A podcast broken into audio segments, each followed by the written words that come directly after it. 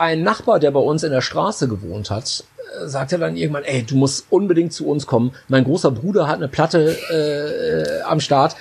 Äh, das fasst du gar nicht. Und dann bin ich halt hin und ne, war halt so, so Metaller mit Pommesmatte und so nach dem Motto, ja, ja, was wollt ihr mir denn jetzt hier erzählen? Ich, also, ne, habe mir eigentlich nur neun Minuten Songs angehört, in denen so drei Minuten Gitarrengegniedel, Soli drin waren und so weiter und so fort.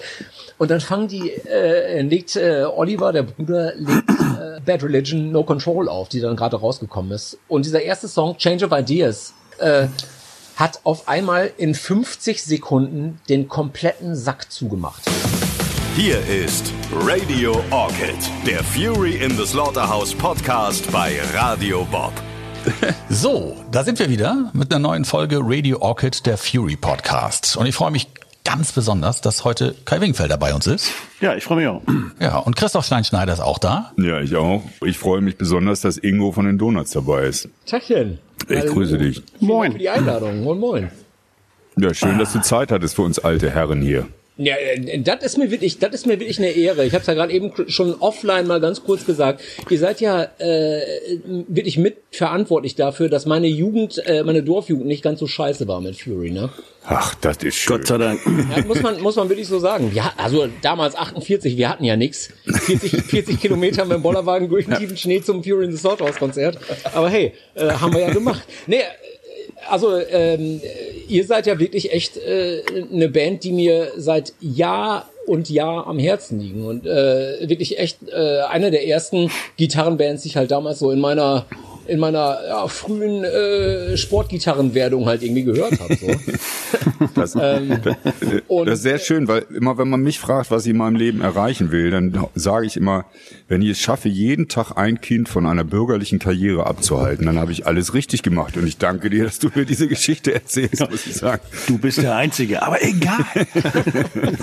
nee, ich hatte so eine ganz lange, ich hatte so eine ganz lange klassische äh, Ebenbühner Dorfjugendmäßig, eine ganz lange Metal-Phase irgendwie und dann äh, bin ich halt so über über äh, Bad Religion und Punkrock irgendwie abgebogen in alles, was halt so Gitarre war. Und dann sind halt so The Cure und äh, New Order und dies und das dazu gekommen. Und äh, da wart eben auch äh, ihr dabei mit Fury in the Slaughterhouse. Und ihr wart dann wirklich echt auch so äh, mit äh, bei den ersten Shows, die ich in meinem Leben gesehen habe. Also große Konzerte irgendwie. Und das ist äh, dementsprechend also schon echt eine äh, schöne Sache, dass wir uns jetzt hier so mal äh, anderswo begegnen. Ja, wo, wo war das erste Konzert, weißt du noch? Ähm, wo ich euch gesehen habe, war in Lingen in der äh, Emslandhalle. Ah. Heidewitzka, Kapitän. Lingen in der Emslandhalle. Ich glaube, ich, Da geht was in mich Lingen. alles täuscht, war entweder bei dem ersten oder beim zweiten Konzert, was ich gesehen habe, war Kirschte im Vorprogramm. Oh Gott, Kirsche. Kirsche, ja. Ja, ich Ja, weiß. ja, lange haben, wir, haben wir mal mitgenommen damals. Der Mann mit der Mütze. More and more. Und das Publikum musste singen und so. Ja, Ja, genau. Ich erinnere Ja, mich gut. Ich finde es ja lustig, dass wir, wir haben ja immer viel mehr gemein, als ich, als ich wusste. Ja. Also ich wusste einige Sachen, sprich was unsere politische Ausrichtung angeht und so, was wir gut finden und dass wir Gitarren mögen, dass wir da immer auf der gleichen Linie lagen. Aber dann, als ich dann mal so geguckt habe, was ihr denn alles so gemacht habt, ja, und dann guckte ich noch weiter und äh, dann gab es da wahnsinnig viele Dinge, die, wo ich mir gedacht habe, Wahnsinn. Komischerweise haben wir genau das Gleiche gemacht. Ich bin, ich bin gespannt, welche, welche, welche Einzelheiten du da jetzt äh, äh, rausklamüserst. Angefangen ist ja schon mal zwei Brüder in der Band, ne? Das ist ja schon mal ganz wichtig. Das wusste Ja. ich zum Beispiel auch nicht. Ja. Ja. Bei Matzen wusste ich das, aber da sind es ja drei gleich, ja. Ja, ja die, dass, die, dass die wieder übertreiben, das war ja ganz klar. ja, das stimmt die. Aber das ist ja auch, ihr könnt das ja gar nicht beurteilen, wie das ist, mit Brüdern in einer Band zu spielen. Ich bin ja so einer, der, ich muss mit Brüdern spielen. Und das ist echt schwierig. Also, ich kann, will da nicht zu weit ausführen, aber Nee, das, das ist ähnlich, so ähnlich wie mit Pastorensöhnen, das ist auch nicht so einfach. ja, gut, das auch. Ja, ja. Danke, Ja, stell, Merkel. stell, dir mal, stell dir dann mal vor, du, du startest eine Band mit Pastorensöhnen, Geschwistern. Dann ist alles zu spät. Ja, dann, dann wird's echt schade. Ich habe eine Band mit meinem Bruder zusammen übrigens, die heißen die Stones, aber das ist ein anderes Thema. Jesus Christus. Dann nimm schon zu Anfang eine gute Abfahrt. Ich guck mal ganz kurz ins Weinglas rein. Genau, Je, Je, Jesus Christoph finde ich eigentlich ganz gut. Ja, ja. Den müssen wir uns mal merken. Ich habe heute übrigens auch mal ein Bier am Start hier. Das haben wir ja uns immer gesagt, dass wir uns mal, dass wir mal anstoßen so ein wollen. Das hat ja. Das, ja, das habe ich bekommen und dafür brauche ich ein Fury in the Slaughterhouse Autogramm. Auf jeden also das Fall. hat mir ein Bekannter vorbeigebracht, äh, nur wenn ich ähm, ein Autogramm besorge von euch, weil er den Podcast immer hört. Na gut. Das ist sehr gut. Und das ist das erste Mal, wir haben jetzt, das ist glaube ich die 17. Folge oder so, das ist das erste Mal, dass wir zusammen Bier trinken. Du machst irgendwas richtig, du kriegst das Bier und wir müssen schreiben. Aber okay. Ja. Ja, aber das ist, äh, beziehungsweise ihr macht alle was falsch. Wie kann es denn sein, dass erst 17 Sendungen vergehen müssen, bis alle mal gleichzeitig Bier trinken? Ja, danke Seuche, sag ich mal. Ne? Wir, ja, ne? Sind, wir sind professionell, ja. ja. Und, und Jetzt äh, nicht mehr. Aber es reicht nur, wenn einer betrunken ist, die anderen beiden können ihn dann noch auffangen. Ja. Prost. Ja, zum Prost. Wohl. Ja, cheers. Ja, auf die Gesundheit, sag ich mal. Wir nehmen uns jetzt seit über einem Jahr schon vor, dass wir endlich mal zusammen Bier trinken gehen, aber ja. bisher haben wir es noch nicht geschafft. Es ist wirklich teuflisch, sag ich mal. Das, aber das ist wirklich, das ist eine harte Verfehlung. Also dafür, dafür wirst du in Würden gesteinigt. Aber jetzt hier mal Butter bei die Fische. Also, ihr habt angefangen äh, in, in Büren. Da gibt's doch diesen riesen Musikladen, oder? Ja, Ebenbüren, ja, ja, also Ebenbüren äh, ist wirklich unsere unsere Heimatstadt. Wir sind mittlerweile, ja, also Guido ist wieder nach Ebenbüren gezogen, der wohnt da mittlerweile wieder, aber äh, das war im Grunde genommen wirklich so Mitte der Anfang Mitte 90er, als wir angefangen haben. Ähm, da gab es halt das Jugendzentrum Scheune. Und das war im Grunde genommen eigentlich so der einzige Ort, wo man halt irgendwie Konzerte spielen konnte und wo es Proberäume gab und so weiter und so fort. Das war nämlich eigentlich meine Frage. Was macht man denn in Ibbenbüren, wenn man Musik machen will? Also ja. da geht man raus, oder? Du hattest, du hattest damals wirklich in Ibbenbüren, also so stumpf das klingt, du hattest halt drei Möglichkeiten. Entweder äh, äh du bist äh, so ein Disco-Popper geworden und bist halt irgendwie am Wochenende ins A30 gegangen. Das war so eine so eine so eine Klingt schon scheiße. Ja, ja. Auf jeden Fall. Äh, das konntest du machen. Äh, äh, die Idioten haben sich dazu entschieden, halt Nazis zu werden äh, und äh, irgendwie auf Schützenfesten rumzuhängen. Und äh, alle anderen äh, sind halt Punker, Metaller oder ja zumindest subkulturelles Kid geworden und sind halt irgendwie in die Scheune gegangen, weil das halt echt ein, äh, ein Laden war, ein Jugendkulturzentrum, was von der Stadt finanziert ist, was aber ansonsten sehr autark eigentlich immer an äh, alle Sachen so angegangen ist. Und die haben halt Konzerte veranstaltet, die haben eine Jugendkunstschule dabei gehabt, wo man halt so, keine Ahnung, äh, wenn du basteln wolltest, konntest du das machen. Wenn du äh, einfach Jugendfreizeiten haben wolltest, konntest du dies machen und so weiter und so fort. Auf jeden Fall gab es halt diese Infrastruktur mit eben dieser alten Scheune, äh, wo so 250 Leute reinpassen. Und man glaubt es kaum, was da wirklich in all den Jahren an Konzerten gewesen ist. Aber man kann ja, man kann ja, wenn man so eine junge Band in Ebenbüren ist, also kann ich mir schlecht vorstellen, dass man halt immer nur in der Scheune spielt. Also bei uns war es ja so, wir kommen aus Hannover, ja, von ja. der Stadt, von der viele Menschen behaupten, sie wäre das größte Dorf Deutschlands, was natürlich eine reine Lüge ist ähm, sondern es war eine schöne Stadt für, für Bands, weil das gab viele Möglichkeiten, wo man da spielen konnte. Aber trotzdem waren wir eine der wenigen Bands, die relativ schnell raus wollten, ja. Wir wollten raus und ihr musstet raus, oder? ja, mehr oder weniger. Also wir haben wirklich eine ganze Zeit lang wirklich in der Scheune gespielt. Du hattest aber das äh, Glück, dass halt eben in der Scheune unglaublich viele internationale Bands ge ge gespielt haben. Also wir haben äh, da echt ein tolles Booking gehabt. Ich habe das irgendwann auch übernommen, das Rockbüro da, und habe da halt echt äh, für einen Apple und ein Ei immer tolle Bands hinbuchen können, die halt eben gerade in Europa auf Tour waren. Und sagen wir, wenn eine Band von Hamburg runter in den Ruhrpott musste und ein Off-Day halt zu füllen war, dann sind wir in, mit der Scheune immer in die Bresche gesprungen und haben dann halt echt tolle Bands für ein Apple und Ei bekommen. Da haben Green Day gespielt auf der Dookie-Tour, äh, da haben äh, NorthX gespielt, Lagwagon, äh, keine Ahnung, cool. Good Riddance, AFI, alle diese ganzen Bands, äh, Marky Ramone und, und, und. Ähm, und dementsprechend hattest du eigentlich immer das Glück, wenn du das Support gespielt hast, dass eigentlich jedes Mal dich neue Leute gesehen haben. Ja. Die eben Böhner Kids sind natürlich gekommen, ja. aber sehr viele Leute von außerhalb eben. Green Day ist auch so ein Ding, was uns verbindet zum Beispiel. Ja, ja. die mit denen haben in den USA immer zusammen gespielt genau. haben. und ihr Deutschland. Ja, und, ähm, aber richtigerweise, irgendwann mussten wir da raus. Und äh, dann haben wir halt angefangen äh, zu gucken, wo kann man denn spielen. Und ich habe damals äh, Mitte 90er mich dann immer wirklich tagelang hingesetzt, habe irgendwelche Metal Hammer, Rockhard, Visions und und und die ganzen Magazine halt durchgeblättert hinten die Tourdaten und habe immer geschaut, welche internationale Band ist denn gerade auf Tour und welches ist der kleinste Club, den die spielen? Weil da immer die Chancen am größten waren, dass du jemanden ans Telefon gekriegt hast oder einen Fax schicken konntest. Ich ja. habe dann also immer geschaut, keine Ahnung, äh, Band XY, sagen wir Legwagon oder sowas, haben gespielt mit Blink 182 im Hyde Park in Osnabrück hm, habe ich so geguckt, ja, wie können wir das denn wohl hinbekommen? Hab dann halt im Telefonbuch gesucht, keine äh, Nummer gefunden und habe bei der Auskunft angerufen und die haben mir dann halt einfach den, die Telefonnummer von äh, vom Hyde Park gegeben und dann habe ich halt den Booker an, an der Strippe gehabt und der war halt völlig baff, dass eine Band proaktiv anrufen würde. So, und ich habe halt gesagt, wir brauchen noch kein Spritgeld, wir spielen, äh, wenn ihr uns einen Kasten Bier dahin stellt, so nach dem Motto. Und so sind dann wirklich echt Shows äh, bis nach Nürnberg gekommen. immer mehr. Und wir haben halt immer äh, das Glück gehabt, Support spielen zu können für größere Bands. No Use for Name und die Dwarfs und dies und das und Propagandi und so. Und äh, dann ist daraus langsam aber sicher so flächendeckend so ein Netz geworden. Mit ja, das cool. mit dem Support, das haben wir damals nicht begriffen. Gute Idee. Wobei wir sind auch raus, ja. wir sind relativ schnell raus aus Hannover und haben dann auch solche Sachen gemacht. Wir sind dann irgendwie 600 Kilometer nach München gefahren für 13 Leute im Feuerwerk. Ja. Das war uns scheißegal, aber wir haben schon mal in München gespielt. Es ist ein Anfang, haben wir uns gesagt. Auch zwei Leute in Augsburg haben wir mitgenommen. Legendäre Shows. Oder auch einen in Wien, der hinter der Säule stand und wir dachten, es ist keiner da. Ja. aber ja, wir hatten vielleicht nicht. Wichtig. Naja, aber, aber, aber ich finde die Idee mit den Support-Bands eigentlich geiler. Ja, aber, aber also ich glaube, ich glaube, aber das eint uns dann wieder sehr. Also dieses, dieses Gefühl, raus zu müssen und dann spielst du halt eben auch Shows, die wirklich, äh, äh, muss man einfach ganz schon sagen, Kacke waren oder wo du halt draufgezahlt hast ohne Ende. Ja. Aber hey, wenn du da aber trotzdem alles gegeben hast und wirklich du authentisch viel Spaß hattest und so weiter, dann erzählen die Leute das. Und wenn, wenn du dich von ja. zwei Leuten nackt Wenn einer da ist. Meine. sagen die ihren Freunden, kommt mal beim nächsten Mal mit. Und dann sind es beim nächsten Mal meinetwegen fünf Leute. Man darf halt nicht vergessen, die Geschichte will auch gesehen sein, damit man sie erzählen kann. Ja, aber es ist trotzdem, trotzdem eben auch ja der, Lern, der Lerneffekt, dass man auch alleine auf der Bühne Spaß haben kann und dass es eigentlich Absolut. nicht darum geht, was das Publikum da vorne macht, sondern was ich auf der Bühne mache, egal wie viel da sind oder nicht. Und wenn ich schon mal aufgebaut habe, will ich eh immer spielen. Ist mir egal, ob da wer da ist oder nicht. Ich meine, wofür habe ich denn das Zeug dahingestellt? Also das wäre ja nur bescheuert. Und, und dann darf ich mal fragen, wie, wie unterscheidet sich das, wenn man, wenn man Supportband ist und wenn man dann irgendwann mal Headliner ist? Ähm, spielt man sich als, als Supportband eher den Arsch ab, weil man weiß, das sind eigentlich gar nicht meine Fans, die da unten stehen, die warten ja nur auf den Hauptact, also muss ich mir mehr Mühe geben?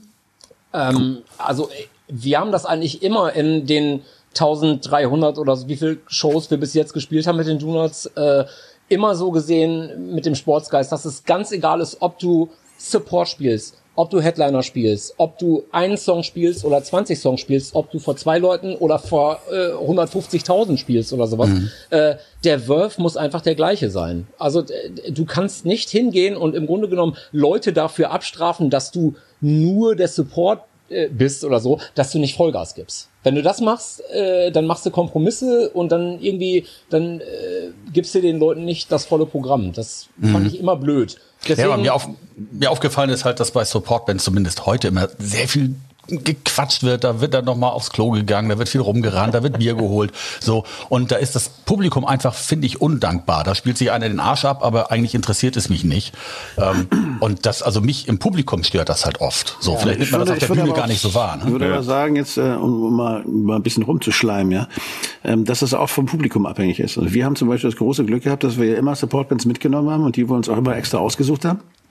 Und das Publikum war immer sehr wohlwollend. Das heißt, die hatten immer so einen gewissen Respekt. Das fand ich immer okay. Ja. Da kommt irgendwie eine Band aus Norwegen oder kommt irgendwie eine Band aus Erfurt oder sonst wo. Und die Leute hören sie sich erstmal an, ja. Mhm. Wenn es dann Mist ist, hast du auch gemerkt, bei einigen wird gefeiert, ja, die finden, das finden sie super. Und bei einigen sind sie dann höflich und äh, respektvoll. Aber, aber die holen sie nicht ab, ja. ja, ja und, und das gibt's, das gab's ja auch. Aber, aber im Endeffekt ist es ja so, es gab nie dieses Ding, dass es dann irgendwie laut wurde und die drehen sich um, zeigen ihm den Rücken oder was was in Hosen mal so passiert und so. Das ist alles so ein Kram, mit dem hatten wir nie was zu tun, Gott sei Dank. Unser, weil unser Publikum halt einfach anders ist. Ja, das ist toll. Ich meine, so ein Publikum zu haben, ist super. Also äh, kann ich kann ich wirklich nur bestätigen. Also unser Publikum ist auch sehr, sehr, sehr wohlwollend allen Supportbands gegenüber immer. Und wir sind äh, Anfang der Nullerjahre das erste Mal wirklich in dieses kalte Supportwasser äh, hallenmäßig geschmissen worden, als die Hosen uns dann mitgenommen haben. Und ich bin auch bei den Hosen auf diversen Shows vorher gewesen und habe da auch wirklich Green Day untergehen sehen, äh, als die da irgendwie Mitte der 90er Support gespielt haben und keiner wollte sehen, so nach dem Motto. Und ähm, ich wusste also, was mich erwartet und habe den anderen Jungs halt so gesagt, ey, das ist eine tolle Chance und so, aber lasst uns zusehen, dass wir keine einzige Pause machen. Weil das ist immer eine Methode. Möglichkeit, ja. wo die Leute Hosenchöre anstimmen und dann wirst du die nicht mehr los. So. Gute Methode, ich habe ja. bei der letzten Sendung schon erzählt, was bei euch die Hosen waren. waren bei uns die Pokes. Wir waren mit den Pokes auf Deutschland-Tour. Das war ein Jahr, nachdem die Band angefangen hat. Ja. Und das war auch eine gute Nummer. Wir mussten immer nur dem Bier ausweichen. Das war echt eine harte Nummer. Ja, und die wollten wirklich nur die Pokes sehen. Also die kamen dann mit uns irgendwie erstmal anfänglich gar nicht klar. Hinten ging's dann nachher. Ja, wir, wir haben bei den Hosen dann aber doch wirklich das Glück gehabt, also dass wir da auch äh, so oft wie wir jetzt mit denen unterwegs waren, mit offenen Armen empfangen werden. Ich glaube, wir haben auch eine, eine sehr positive, sehr äh, Leute empfangende Ansprache, glaube ich, und geben halt eben auch gut Gas. Und ich glaube, das, Wollte das ich gerade sagen. deckt ja. sich, glaube ich, auch so ein bisschen mit, mit der, mit der Hosencrowd dann dementsprechend. Ähm, aber so dieses gebottelt werden äh, und von der Bühne geboot werden und so, das kannst du echt keinem wünschen, ey. Das ist, das ist schon nee, das ist scheiße. so, ne? Aber ich wollte gerade sagen, ich habe euch ja ein paar Mal auch live gesehen auf Festivals, da Hütte rockt und solche Sachen. Ihr gebt halt auch echt Gas. Also, aber ich finde diese Methode auch einfach die Schnauze halten und nur spielen ist natürlich auch sehr gut. Gibt denen ja keine Chance irgendwie. Ich bin lauter, weißt du was? Fick dich. Ja, das ist schon eine gute. Das Geilste ist, dann haben wir, dann haben wir so Mitte der Nullerjahre haben wir dann äh, eine längere Zeit die Hosen supportet und hatten dann einen neuen Monitormann dabei. Ja? Ähm, und dann sind wir auf die Bühne drauf und okay, alles klar, lass uns diese halbe Stunde, lass uns Gas geben äh, und wirklich keine Pausen machen. Da müssen wir jetzt durch und die Leute am Schlafittchen packen. Und dann ist Folgendes passiert. Äh, wir spielen halt alle mit In-Ear-Monitoring, also mit diesen Sendern ja, ja. und ne, angepassten Ohrhörern. Äh, und unser neuer Monitormann hatte damals das Beltpack von unserem Schlagzeuger und von mir vertauscht. Ach du Scheiße. Oh, das ist geil. Und dann das ist interessant, glaube ich. Das heißt, ganz kurz mal erklärt für einen Laien, ja, also ja. sozusagen das Empfangsgerät. Äh, genau, dann hört nämlich der Schlagzeuger das, was das Sängerle hört, ja, und der okay. Gitarrist mhm. hört, und das genau. Gitarristlein hört das, was der Schlagzeuger hört. Ich finde, ja. Schlagzeuger haben immer einen ganz speziellen Mix. Das muss Sänger aber auch. Ach, ja, Meine Backliner, ja, dein Backliner nimmt sich immer mein Beltpack, weil er sagt, da hört er wenigstens alles, ja. Ja, weil ich habe ja offene Ohren. und, und wir sind dann also auf die Bühne drauf, hatten also diese vertauschten Beltpacks, das heißt, heißt, ich habe all das gehört, was der Eike sich in seinem äh, Mix beim Soundcheck halt reingehauen hat und äh, er quasi meinen Mix vom Soundcheck. Und wir sind runtergegangen vom, von der Bühne beim Soundcheck haben gesagt, Alter, was für ein geiler Sound. Ihr könnt einfach direkt sofort ein Live-Album aufnehmen. Und dann kommen wir auf die Bühne, das Intro, Intro feuert ab und ich denke schon so, Alter, was ist das denn so laut? So, und, und dann fängt das, fängt der, fängt der erste Song an und ich denke mir, äh, äh, mir fliegen so die letzten hier so aus dem Helm raus, weil, weil das Schlagzeug so ballerlaut war und mein Gesang war fast gar nicht zu hören. Das kann aber nicht wahr sein. Und habe mich dann zu unserem, zu unserem Monitormann umgedreht, habe gesagt, lauter, mein Gesang lauter und äh, dann ist Eike eben am Schlagzeug halt die Mütze weggeflogen, weil die auf einmal mein Gesang das Gehirn zermartert hat und er hat die ganze Zeit leiser, leiser, leiser und da, dann wurde also im Grunde genommen bei mir sukzessive wurde der Sound immer beschissener und bei Eike halt auch und Eike hat dazu noch dieses Klick, dieses un unglaublich oh. Klick laufen lassen, was aber auch nicht so ein so ein Sound, so eine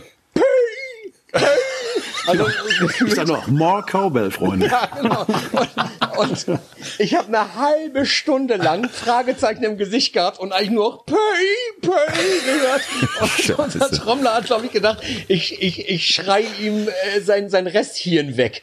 Ja. Äh, und hinterher stellte sich dann halt raus, dass wir diese Bellpads vertauscht hatten. Oh, das ist aber auch echt ziemlich das Schlimmste, was hier passieren kann bei jedem anderen Konzert hättest du halt gesagt, Moment mal, irgendwas ist hier falsch, mal eben Fehlersuche, aber eine halbe Stunde Support für die Hosen, uh -uh. Uh das ist fies, ja. Aber, aber du hattest die Indias ja wenigstens drin, ne, Kai? Ja. Wie draußen. Du hattest sie doch mal vergessen. Ja, ja, ja genau. Ja, ja, das habe ich zweimal geschafft. Ich bin auf die Bühne, weil ich war so, also das letzte Mal habe ich das auf der Akustiktour gemacht. Also da haben wir dann wirklich schön feinen Soundcheck gemacht und dann ging ich auf die Bühne, war bester Dinge und wollte anfangen und stellte fest, irgendwie fühlt sich das ganz anders an. Und dann habe ich, und dann, erzähl irgendwas. Das war Tonhalle, Tonhalle in Düsseldorf. Und dann musste ich erstmal rennen. Das ist ein ganz schöner Weg da. Und dann habe ich mir die Stimmt, Finger reingestopft ja. und dann ich habe den ersten Song mit einem leichten Hechler gesungen. So. nee, aber was ich noch viel mieser finde, ist diese alte Tradition, ne, an der viele Leute festhalten. Wir haben die Gott sei Dank mittlerweile fast abgeschafft, ja. Dass man dann bei der letzten Show, wenn dann die Crew dann die Band verarschen oder irgendwie, oder die Supportband will dann die Band verarschen. und das ist dann auch immer Link. Ich weiß noch, im Hamburger Stadtpark haben sie mir mal auf meine Monitorboxen, da gab es noch kein in ähm, Vogelzwitscher gelegt. Das war alles, was da rauskam. Und zwar brettlautes Vogelzwitschern. Dann hörte das auf und dann bekam ich einen Sound, dann war ich ganz glücklich und irgendwann war der Sound weg und dann hat der Frontmann draußen gesungen. Ich komm immer, wenn du kannst, ich kann immer, wenn du kommst. Und ich dachte, was ist denn jetzt los, ja? Ja, und dann stehst du da auch irgendwie blöd. Und ich konnte mit so einem Scheiß nicht wirklich umgehen. Ich fand das immer ein bisschen komisch. Ja, unsere Roadcrew war da auch immer sehr, sehr gut drin. Ich erinnere mich an eine äh, Tour, wo die Supportband bei, bei der letzten Show auf die Bühne gerannt ist und äh, der Sänger direkt seine alles klar, Bochum. So, und das hat der, diese, diesen äh, Ansagenschrei hat er in eine Bockwurst gemacht. Das, die hatten das Mikro weggepackt und hatten eine Bockwurst in den Mikroständer rein. Und als dann, der als blöde dann der, Scherze. Ja, und als der Schlagzeuger dann angezählt hat, äh, ist er als erstes hinten rübergefallen, weil der, weil der äh, Schlagzeughocker nicht festgemacht war. Oh. Das ist einfach so plump. Dann hat er den wieder zusammengesetzt und hat angefangen zu spielen, hat auf die äh, Hi-Hat, äh, auf die Crash äh, Snare draufgehauen und äh, war auf einmal in einer Rauchwolke, weil die ja. auf die komplette Snare Mehl draufgepackt haben. Genau, das kenne ich Und das waren keine Sticks, sondern auch Bockwürste. ja, genau. Das haben wir auch mal gemacht. In der Band, ja, ja, los komm. In der Band ja, von Kirch. Jetzt einigt euch doch mal. Pass auf, äh, okay, Christoph, bitte. Schnick, Christoph. schnack, schnuck. Ich wollte, wir haben, uns haben sie mal, Rainer haben sie mal im Hyde Park in Osnabrück, das war unser letzter Gig auf irgendeiner Clubtour damals. Da haben sie ihn mit einer, mit einer äh, Konfettikanone vom Schlagzeug weggeschossen. Alter. Sie hatten nicht gewusst, was da für eine Druckwelle rauskommt aus dem Ding. Hatten das so an eine Seite von der Bühne gestellt und Rainer war einfach weg. Obwohl stimmt jetzt, bei unserem letzten Gig hat Rainer vergessen, dass wir noch ein Stück spielen und war schon bei den Autokonzerten. Wollte schon zu dem Auto zu seiner Freundin, irgendwie wollte sich den letzten Song von uns einhören. Nee, der war schon drin. Der, war, der, der saß schon bei ihr drin und dachte und merkte dann, wir fingen den Song an und der, der steigt so ein bisschen später ein, Ziel 4 vor bei Kick It Out und dann geht's los. Und äh, wir fangen, spielen das Intro und warten auf die 4 vor, drehen uns um, Rainer ist weg. Und Rainer fiel das aber auch erst dann an, dann rannte der den Lauf. ja, das war auch lustig. Dann saß sie zwischen den Autos durch, rennen mit fliegenden Fahnen, rannte auf die Bühne und das war der Running Gag für den Rest der Show. Deswegen dauerte sie gleich 20 Minuten länger, weil wir so geömmelt haben. Wunderschön. Das heißt, das heißt, ihr habt also wirklich Autokonzerte gespielt, ja? Naja, ja, wir haben drei, drei Stück in Hannover gemacht, sonst nichts. Wie, wie war das? Komisch. Na, wir haben Special gemacht. Für uns war es, glaube ich, nicht so blöde und merkwürdig wie für andere Leute. Also das gilt fürs Publikum und auch für uns. Ja. Weil wir haben da irgendwie großes Besteck aufgefahren, also wirklich voll, volles Brett Rock'n'Roll schon mit dicker LED-Wand, allem drum und dran. Und dann das Schönste war eigentlich, dass wir ähm, mit so einer, so einer Zoom-App den Leuten die Möglichkeit gegeben haben, sich ins Bild einzuklinken. Also sie konnten sich dann bei bestimmten Stücken einfach so auf die Wand ballern. Da hattest du dann 500 Gesichter in Autos ja. und einen, der hat immer die großen rausgeholt und dann konntest du, also wir auch, unser Publikum mal sehen, ja, in den Karren und das war super. Und das hat echt Spaß gemacht. Und vor allen Dingen haben wir den Bann vorher gebrochen, in dem Christoph und ich immer losgegangen sind. Halbe Stunde vor der Show beim Einlass und haben angefangen, die Windschutzscheiben zu putzen. Draußen vor dem Einlass und dann, wenn sie drin standen, auch so mit so einem Golfcar, sind wir bei der letzten Show schon durch die Gegend gefahren worden und haben immer die Windschutzscheiben geputzt und geguckt, was da so drin los ist. Und da, da, da haben die Leute, da haben die Leute so geguckt wie ihr Auto. ist, ist strange. Du hast immer das Gefühl, du spielst für die Tagesproduktion von Volkswagen, also das ist irgendwie komisch. Ich meine, wir hatten irgendwie immer noch so ein bisschen, muss ich sagen, äh, rückblickend, das Glück, dass wir nach den 25 Jahre Donuts Shows äh, Dezember vorletzten Jahres einfach gesagt haben, lass uns mal ein Jahr keine Shows spielen. Lass uns mal ein Jahr keine Pläne machen und so weiter und so fort. Äh, und äh, lass uns wirklich den Leuten mal die Chance geben, uns wieder zu vermissen. Jetzt vermissen sie natürlich jede Band irgendwie. äh, und es hat, ja. es hat uns auch äh, also äh, wirklich in den Fingern gejuckt, noch irgendwie Shows zu spielen, weil es kamen natürlich auch eben diese Anfragen für äh, Kinokonzerte, für äh, ja dies, das Auto, irgendwas Konzerte und so. Aber es ist halt einfach nicht das Gleiche. Nee, nee es ist nicht das Gleiche. Ich kann mich, nämlich, ich kann mich auch erinnern, ähm, Ingo, ich hatte ähm, dir irgendwann, glaube ich, im März oder so eine E-Mail geschrieben. Ja. Ähm, weil wir halt auf der Suche waren, da ging es ja gerade los, dass die ersten Konzerte abgesagt wurden und wir wollten halt Feedback von Bands haben, wie sie das sehen, was da jetzt gerade passiert. Und da hatte ich dich angeschrieben und du schriebst ganz optimistisch zurück, du, uns betrifft das gar nicht. Äh, wir wollten eh jetzt erstmal eine Pause machen, genau. aber ähm, ne, bleib gesund und wir sehen uns. So ähm, da konnte ja noch keiner ahnen, dass das immer noch Bestand hat, ne? Ja, die Tragweite dessen ist halt wirklich, also ist halt unfassbar. Und mir tut's halt unendlich leid, äh, wirklich so zu sehen, wie äh, peu à peu, äh, besonders die Solo-Selbstständigen, die im Grunde genommen an, am letzten Glied dieser ganzen Kette halt so dranhängen irgendwie, äh, alle sagen müssen so, okay, pass auf, ich muss jetzt erstmal auf unbestimmte Zeit die Segel streichen. Ich weiß nicht, ich muss mich umorientieren, äh, muss mir, muss irgendwie mir ein Auskommen suchen und so weiter und so fort. Ähm, und wann der ganze Bums halt wirklich ein Ende hat, das ist ja alles irgendwie. Das weiß ich nicht genau. Aber ihr habt ja auch alle was getan. Für die, für eure Crews habt ihr was getan und ähm, ihr habt ja auch den, den, den Sampler gemacht, Ingo, da seid ihr ja auch dabei. Genau. genau. Ja, also ähm, wir haben das eigentlich immer so gehalten, dass äh, wenn wir irgendwie was tun können mit den Donuts, äh, dass das halt im Rahmen unserer Möglichkeiten halt eben äh, bei zeitnahen Aktionen irgendwie, dass es immer irgendwie was Cleveres gibt oder so, was halt gleichzeitig einen guten, äh, also einen guten Solly- oder Charity-Effekt hat oder wie du es auch mal sagen willst irgendwie. Also, weil es gibt ja, gibt ja gefühlt, äh, wisst ihr mit Fury bestimmt auch, ihr bekommt wahrscheinlich auch jede Woche 30 Anfragen für Benefizkonzerte hier, ja, ja. dies, das und so weiter. Und das sind ja alles immer tolle Sachen und das ist halt alles auch sehr unterstützenswert und so. Nur irgendwann kommst du halt an den Punkt, wo du der ganzen Flut von äh, Solly und Charity-Geschichten überhaupt nicht mehr her werden kannst. Deswegen haben wir irgendwann mal mit den Donuts entschieden, ähm, all das, was wir machen, machen wir halt irgendwie am besten von uns selbst initiiert und so in unserem eigenen Kosmos. Und dementsprechend ja. haben wir dann diese 25-Jahre-Shows mitgeschnitten, ähm, so Columbia-Halle und den ganzen Kram in Berlin und haben da eben diese Birthday Slams rausgemacht, so eine Live-Platte äh, und haben dann einfach gesagt, lass uns doch unsere unsere Leute, die bei, bei den Shows dabei waren, also unsere Live-Crew unterstützen und haben einfach im Grunde genommen den Leuten die Möglichkeit gegeben, wenn die dieses Album bei uns im Shop bestellen, können sie halt noch dies und das Item dazu bestellen und äh, das geht dann als Trinkgeld, wir haben es extra Trinkgeld und nicht Spende genannt, weil das irgendwie auch so, also vom Gefühl äh, irgendwie eine nettere Ansprache war. Äh, konnte man also im Grunde unserer Crew halt Trinkgeld dann geben und das ist so wahnsinnig gut angenommen worden. Habt ihr, Habt ihr das schon, habt ihr das schon ausgezahlt? Weil wir sind nämlich gerade dabei, mit unserem Steuerberater zu besprechen, wie man jetzt die Kohle im Kapitalismus, das, die, die, die, kannst du nämlich nicht einfach sagen, hier, ich gebe dir Geld, weil es dir geht scheiße. Nee, das wollen die ja gar nicht, weil das für ist, die ist es echt ein Problem. Das ist gerade halt echt ein Problem, ne? weil viele von unseren Leuten oder einige von unseren Leuten sind halt mittlerweile auf Hartz IV. Ja. Und dann nützt dir das Trinkgeld nichts, weil in dem Moment, wo du den Trinkgeld nimmst, nimmst du dem Staat die Kohle ab, die dir da rausreicht, die drei Euro. fünfzig. Also es ist gerade äh, schwierig. Das ja, das ist ein schwieriges aber, Problem, weil sonst das Schöne ist, aber wenn ihr, eine gute, wenn ihr eine gute Lösung findet, sag mal Bescheid, wie äh, ihr das ich, macht. Ich, ich, ich sag euch da gerne mal Bescheid. Also äh, das ist auf jeden Fall äh, eine gute Lösung gewesen. Ich bin glücklicherweise nicht mit mit der ganzen äh, Finanzseite bei uns be, äh, beschäftigt, obwohl wir ja unser eigenes Label auch sind und dementsprechend auch unser Management selbst machen und den ganzen Kram. Ähm, äh, aber da haben glaube ich Eike und Alex haben da federführend wirklich eine gute Möglichkeit ja. gefunden. Irgendwie. Wir haben die, wir haben denen neulich halt wirklich äh, ihren Bonus quasi ausgezahlt und die waren alle unglaublich dankbar und glücklich halt irgendwie. Ja, bei uns, wir haben die ja. gefragt, wann sie es haben wollen, wie sie es haben wollen, weil wir haben theoretisch irgendwie Crew-Shirts gemacht für Führ und für Wingenfeld, aber es die gleiche Crew ist. Ja. ja. Und das ist auch wunderbar gelaufen. Also ich bin froh, dass wir solche Fans haben, wie wir haben, weil die haben uns alle unterstützt, weil sie genau wussten, wie es den Jungs jetzt geht. Also uns geht's ja im Gegenspaß äh, noch wirklich einigermaßen okay, aber, ja. aber für unsere Crew ist das halt echt tödlich. Und nachdem ich gestern so die Zahlen gesehen habe, wo man dann festgestellt hat, 200 Milliarden fehlen der Kulturbranche dieses Jahr, das ist die zweitgrößte Summe nach den Fluggesellschaften. Da muss man sich dann mal fragen, ob man nicht vielleicht doch irgendwie ernsthaft vergessen wurde. Also ja, vielleicht sollten sich das andere Leute fragen. Aber das ist ja nicht unbedingt unser heute Thema.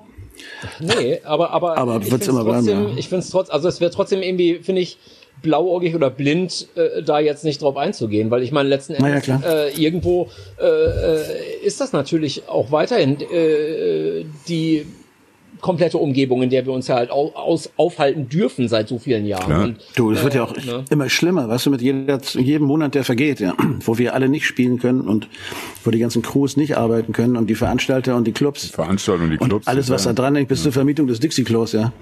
Ähm, da wird's halt immer enger, weil jeder hat irgendwo noch eine kleine Reserve meistens irgendwo gehabt, viele, aber die ist irgendwann jetzt mal, nach über einem Jahr, ist die fast bei allen auf dem Nullpunkt angelangt, ja. Und, und wir, wir werden es auch schwer haben irgendwann mal. Habt ihr denn, habt ihr denn, weil wir haben uns, wir haben uns da so lange Gedanken auch drum gemacht, irgendwie so, naja, es muss ja auch irgendwann mal ein neues Album her, dies, das. Ähm, aber irgendwie winden sich ja momentan die meisten Bands so raus äh, aus dieser ganzen Nummer, indem halt Cover-EPs oder sowas halt eben rausgemacht wird. Nee, wir machen das Gegenteil. Wir ja, haben eine Platte. Genau. Ihr ja. bringt wir bringen im April komplett das erste Fury-Album seit 15 Jahren oder so raus.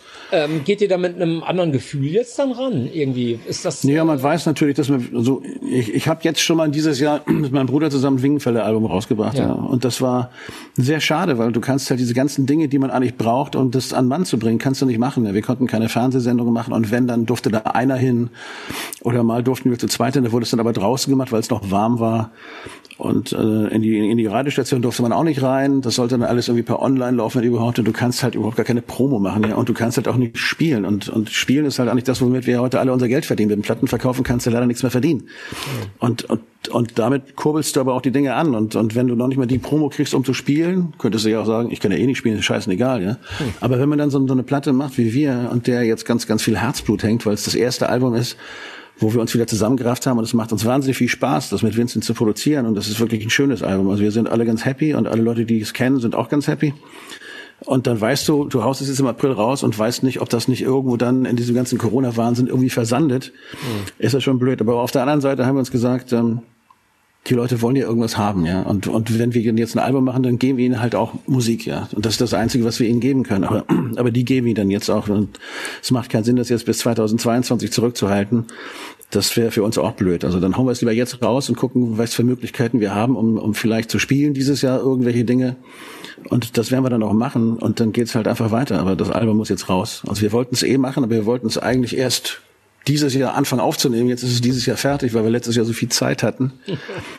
Und ja. ähm, jetzt ist es noch ein bisschen schwierig, das zu Ende zu bringen, ja, weil dann jetzt kann man ja auch nicht mehr normal ins Studio gehen. Dann muss man halt irgendwie einige Sachen, wir mixen jetzt online gerade. Also das ist echt ganz schön.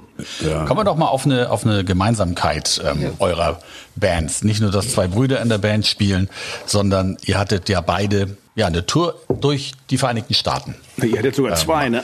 So. Ja. Und Japan. Uh. Genau. Ja, da ja, genau. bin ich ein bisschen so. neidisch. Japan. Und da kann man natürlich in, in, in, in, äh, in es gibt eine Podcast-Folge, ne? Mono in Amerika heißt die, ist glaube ich die dritte oder vierte Folge von unserem Podcast. Da erzählt ihr ausführlich, was euch da so widerfahren ist und wie das so war, in Amerika zu spielen. Ähm, Ingo, wie war das denn bei euch?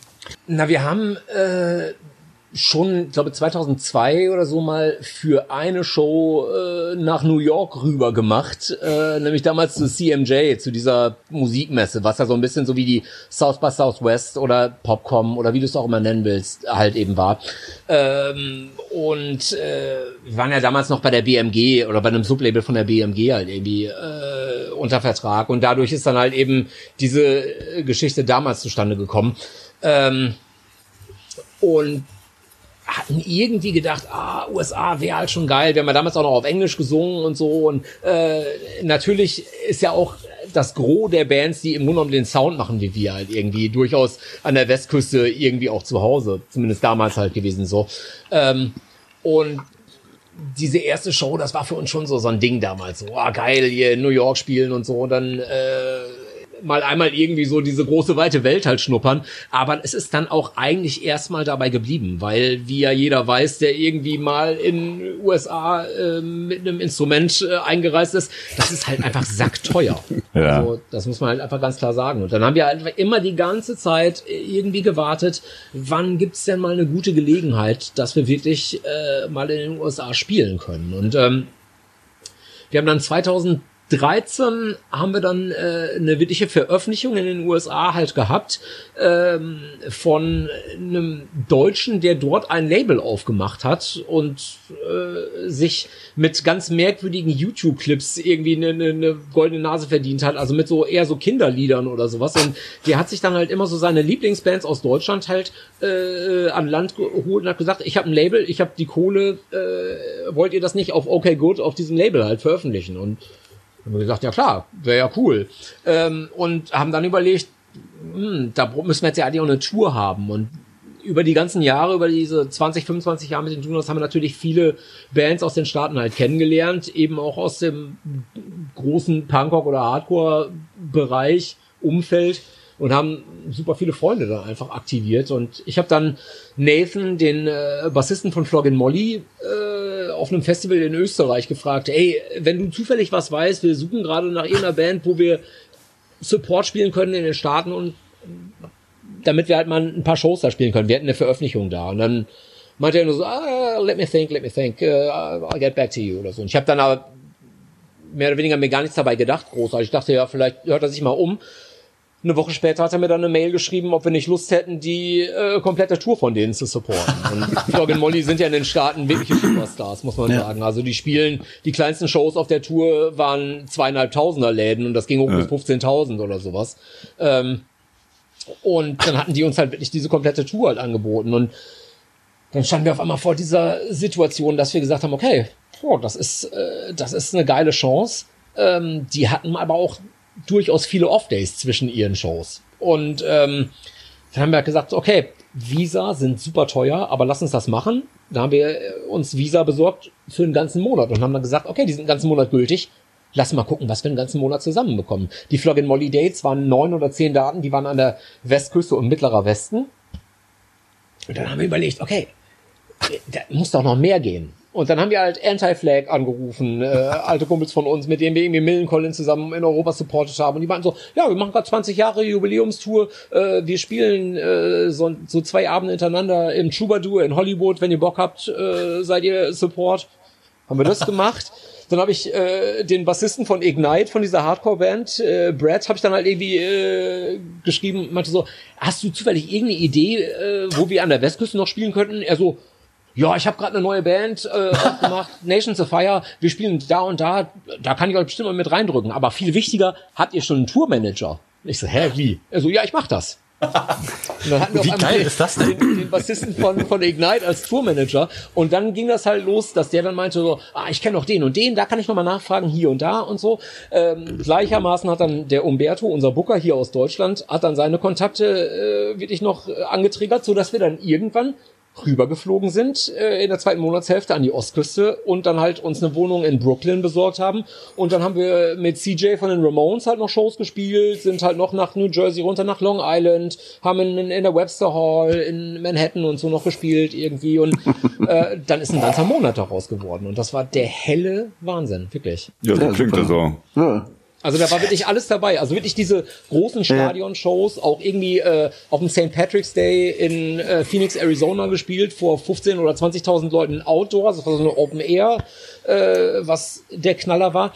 Und dann hast du aber dazwischen wirklich einfach auch den Dreck vom Boden aufgeleckt, mhm. indem du halt die Off-Days gefüllt hast. Äh, wir haben dann in Seattle gespielt, im Paramount, was halt dieses riesige, altehrwürdige Theater ist, äh, mit Flog Molly ausverkauft und am nächsten Tag haben wir dann im El Corazon gespielt, was immer noch ein sehr, sehr guter Punkrock-Schuppen ist, sehr renommiert. Aber da waren dann, glaube ich, sieben Leute da, wo am Tag vorher äh, zweieinhalb, dreitausend Leute gestanden haben. So. Ne? Ja, wir hatten auch das Weirdstock Festival, da waren auch nur zwölf. Aber ansonsten. ja.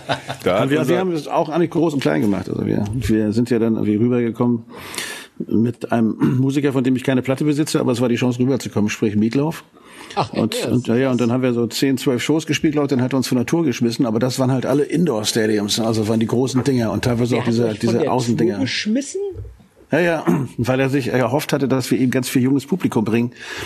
Das hat aber nicht so richtig funktioniert. Man mochte uns gerne, die Band mochte uns auch gerne. Es war auch, gab kein schlechtes Konzert. Das Publikum fand uns auch super. Ja. Aber äh, er hat dadurch seine Verkaufszahlen von der Tour nicht erhöht und hat uns dann durch Cheap Trick ersetzt, was noch beschissener war für ihn, glaube ich. Oh aber danach haben wir dann theoretisch äh, genau auch das den, gleiche gemacht, was du. Auch den Dreck, den Dreck von den, den Klinken Dreck, gelöffelt. Ja.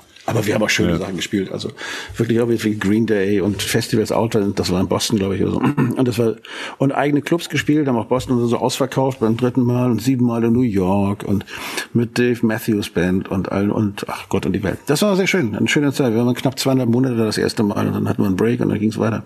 Ja. Ja, super. Aber war eine, war eine interessante Erfahrung.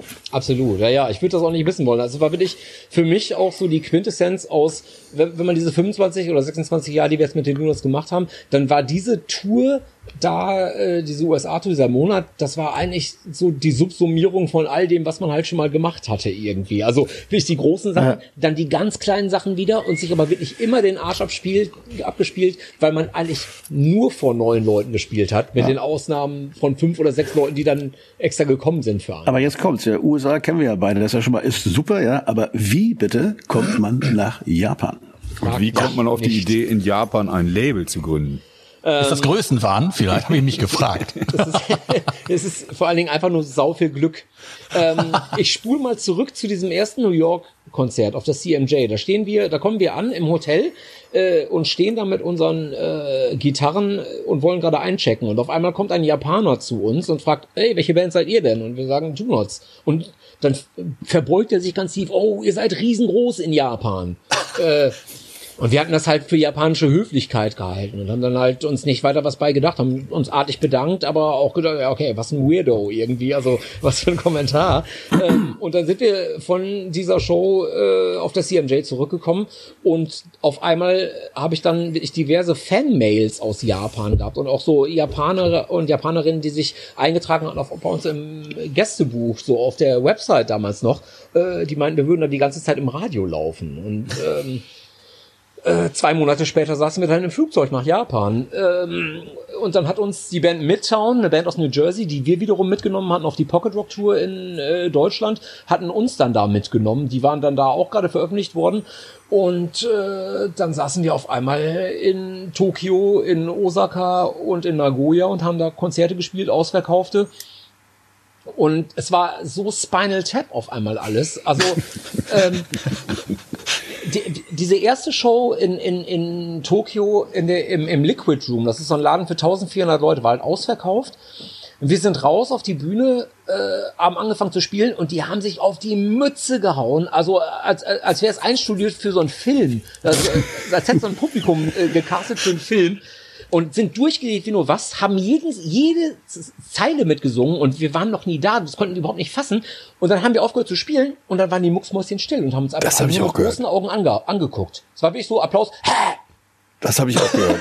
und ja. dann war nichts mehr. Und dann haben wir so umgeguckt, okay, alles klar, äh, hallo, hallo, hallo, wir sind, sind, sind. Also, also ich hatte das Gefühl, man konnte so eine Stecknadel fallen lassen. Haben wir wieder gespielt, haben die sich wieder aufs Maul gehauen, die Sau. Und das ging dann immer so weiter, dieses Spiel. Dann sind wir runtergegangen von der Bühne und äh, stand äh, Hayato, unser, unser Promoter äh, aus Japan, stand dann in der Bühne. Und ich meinte so, uh, I don't think they liked it. Und, und, und meinte er nur so, are you, are you fucking kidding me?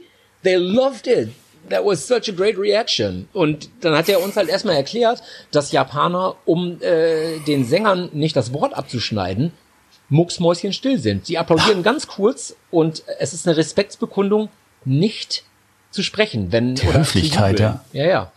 Ähm, und diese Clubs sind dann in Japan auch verrückterweise meistens so im, so im 14. Stock oder sowas gelegen, in so Hochhäusern. Äh, und es geht nur mit zwei Aufzügen hoch. Und du denkst halt so, okay, wie sollen 1400 Leute, es war um sechs oder halb sechs war Einlass, um sechs ging die Show los. Shows gehen ja immer von sechs bis neun. Dann ist halt immer Zappenduster. Und dann denkst du so, wie kommen 1400 Leute in zwei Aufzügen in einer halben Stunde da rein? Und die waren aber alle da, weil die alle artig angestanden haben und alle den Aufzug... Und dann immer U-Bahn-mäßig reinschieben. Ja. ja. Und dann, dann, dann bringen die, haben die wirklich original ihre eigenen Aschenbecher und so mitgebracht. So aus ihren Handtaschen rausgeholt, geraucht, den ganzen Kram wieder verstaut. Und du konntest nach dem Konzert, zwei Minuten nach dem Konzert, wurde noch der Drumriser so abgesaugt mit dem Staubsauger, du hättest einfach vom Boden essen können. Völlig weird. Und dann, dann haben wir, äh, sind wir, äh, mussten wir holter die Polter das, das Gebäude verlassen, äh, weil für uns die Straße gesperrt wurde. Und wir haben noch gedacht, wir hätten uns verhört, sind dann in so, in so, ähm, in so, ja, so Vans oder so, so Limousinen halt irgendwie so rein und dann sind die weggefahren und dann wurden wir mit so einer Polizeieskorte, wurden wir dann, wurde so eine große Straße in Shibuya abgesperrt und dann wurden wir da so rausgeleitet und wir haben einfach gesagt, die wollen uns alle verarschen. Also so, so, so ihr, ihr, ihr tickt doch nicht sauber. Also für, für, für fünf Heckenpenner aus Westfalen. Ihr seid doch nicht ganz dick. So, äh, und haben dann in dieser Holter die Polter Aktion äh, Alex Gitarre im Aufzug vergessen. Und dann haben wir gedacht, okay, fuck. Am nächsten Tag irgendwie so in Osaka so, shit, alles klar, wir sind am Arsch, Alex Gitarre ist weg, die werden wir nicht mehr wiederbekommen. Dann hat irgendjemand netterweise äh, Shuttle klar gemacht für Alex wieder zurückzufahren. Und diese Gitarre ist einfach 24 Stunden mit dem Aufzug hoch und runter gefahren. Nein. Kein Mensch hat die angefasst. Nein. Das ist halt Japan. Äh, und das durften wir dann also sieben oder acht Mal machen. Also wir waren sieben oder acht Mal in Japan auf Tour, haben dann auch das. Okay, äh, wie heißt der kleine Japaner aus New York nochmal? Ja, wir wollen auch mal spielen. Ich finde das klingt gut. Ich will auch mal eine Gitarre stehen lassen. Ich habe mal meine Gitarre auf dem Glockseehof vergessen. Mit besoffenem Kopf oben stehen lassen. Aber Glocksee ist ein heiles Gelände. Bis fiel mir dann irgendwann morgens um zwei oder drei fiel mir ein Scheiße, meine Gitarre steht noch auf dem Glockseehof. Und dann bin ich zurückgefahren und dann stand sie da auch noch. So, also, auf Hannover ist Verlass. Also Glocksee ist sozusagen das Tokio äh, Hannover. Das Tokio Hannover, genau. ja, und, dann haben wir, und, also, und Jesus Christus seine Gitarre fasst niemand an. wir haben dann auf jeden Fall äh, da diverse Touren spielen dürfen und äh, die Platten sind dann da alle sukzessive sind die dann alle veröffentlicht worden und sind verrückterweise dann in den äh, Charts äh, so immer in die Top 3 gegangen. Wir hatten oh. einmal so eine ganz weirde Situation, dass dann die Amplify the Good Times Platte rausgekommen ist oder die Got the Noise und Whitney Houston hinter uns war. Hey. Als Neueinsteiger so. Und man irgendwie die Welt nicht mehr verstanden hat. So. Und die, die wussten auch, dass ihr aus Deutschland kommt, weil es ist ja, ja in Japan ein großer Markt für deutschen Metal vor allen Dingen. Ja, oder nicht? Äh, die klassische Frage in japanischen Interviews war eigentlich immer, wenn, es wurde erst immer so das Thema Donuts abgefrühstückt und dann irgendwann lehnte man sich nach vorne und dann wurde es nämlich richtig interessant, was macht denn Udo Dirkschneider gerade? Oder, oder wann kommt denn die neue Doro? Und dann ja, genau. Okay. Ja ähm, naja, um, um jetzt also auf das Label zu kommen, wir haben dann äh, auch einen Verlag drüben gehabt äh, unter dem Dach von Nippon Television. Das muss man sich so vorstellen wie das ZDF äh, in Japan. Also wirklich mit einer Einschaltquote von, ich gesagt, 23 Millionen gucken zur Primetime samstags abends da halt irgendwie äh, Nippon Television. Äh, und die hofieren halt unter ihrem Dach ganz viele kleine Labels. Und da ist dann eben Solitary Man die Idee entstanden, dass unsere Verlagslady äh, Motoko damals gesagt hat, ähm, jedes Mal, wenn ihr eine deutsche Band im Interview hier empfehlt, gehen die Sales in der Woche drauf hoch. Äh, in Japan. Das muss also bedeuten, die Leute geben was auf euer Wort. Hast du nicht Lust, A&A zu werden für ein interkontinentales Label? Du suchst die Bands raus und wenn die in Japan nicht offiziell zu haben sind, dann veröffentlichen wir die einfach. Wir haben äh, die äh, finanziellen Möglichkeiten, das zu tun. ich habe so ein paar Namen gelesen, wie so Placebo, Hammer. Beatsteaks. Ich ja, und dann ist wirklich, dann war halt der kurze Dienstweg war halt einfach da, dass man halt einfach auf Freunde zugehen konnte. Wir haben da die Beatsteaks gefragt, wollte das machen. Wir haben Muff Potter gefragt, Dover aus Spanien. Äh, und irgendwann ist das Ganze zu so einem verrückten Selbstläufer geworden, dass wir dann die Toy Dolls da veröffentlicht haben. ähm, und dann äh, äh, Boys That's Fire, äh, Dropkick Murphys äh, gemacht haben. Wahnsinn. Und dann wurde es ganz weird, weil dann haben wir nämlich eine Mail bekommen von Placebo. Ja, ja, habe ich gesehen. Die haben dann quasi bei uns angefragt, weil die ihren weltweiten Deal mit einem Major-Label halt äh, terminiert hatten. Und als dann das äh, Placebo-Album, das neue rausgekommen ist, haben die gedacht, pff, warum nicht auch einfach mal so äh, kleine Indie-Labels in verschiedenen Territories ausprobieren und hatten irgendwie von Solitary Man gehört und dann haben wir auf einmal Placebo da rausgebracht und wussten überhaupt nicht, wie uns geschieht. So.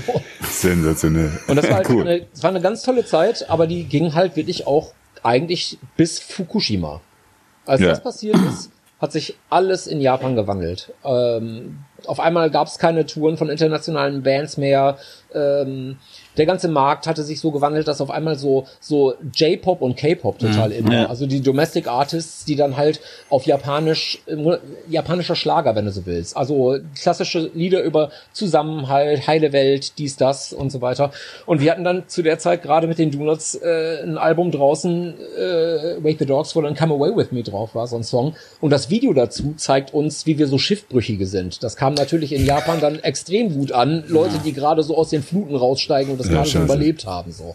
Mhm. Und dann war das Thema da eigentlich mehr oder weniger erstmal durch. Wir haben dann da noch ein paar Bands veröffentlicht und so und die Donuts haben dann auch da nochmal veröffentlicht hier und da. Wir sind dann nochmal drüben gewesen 2016 für eine Show in Tokio, als die Karacho dann rausgekommen ist. Ähm, aber seitdem äh, waren wir noch nicht wieder da. Ist echt anders, wirklich. Aber man kann es auch verstehen.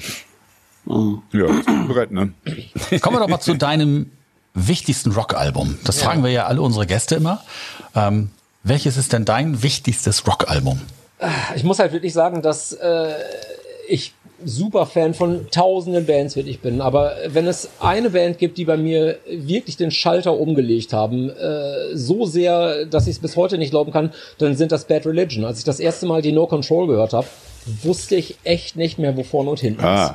Da und da treffen wir uns schon wieder. Weißt du warum? Nee, sag. Ganz einfach. Wir haben irgendwann 1988 einen Typen kennengelernt in Hannover, der hat die Merchandising Company für uns gegründet. Nöke hieß sie ja. Mhm.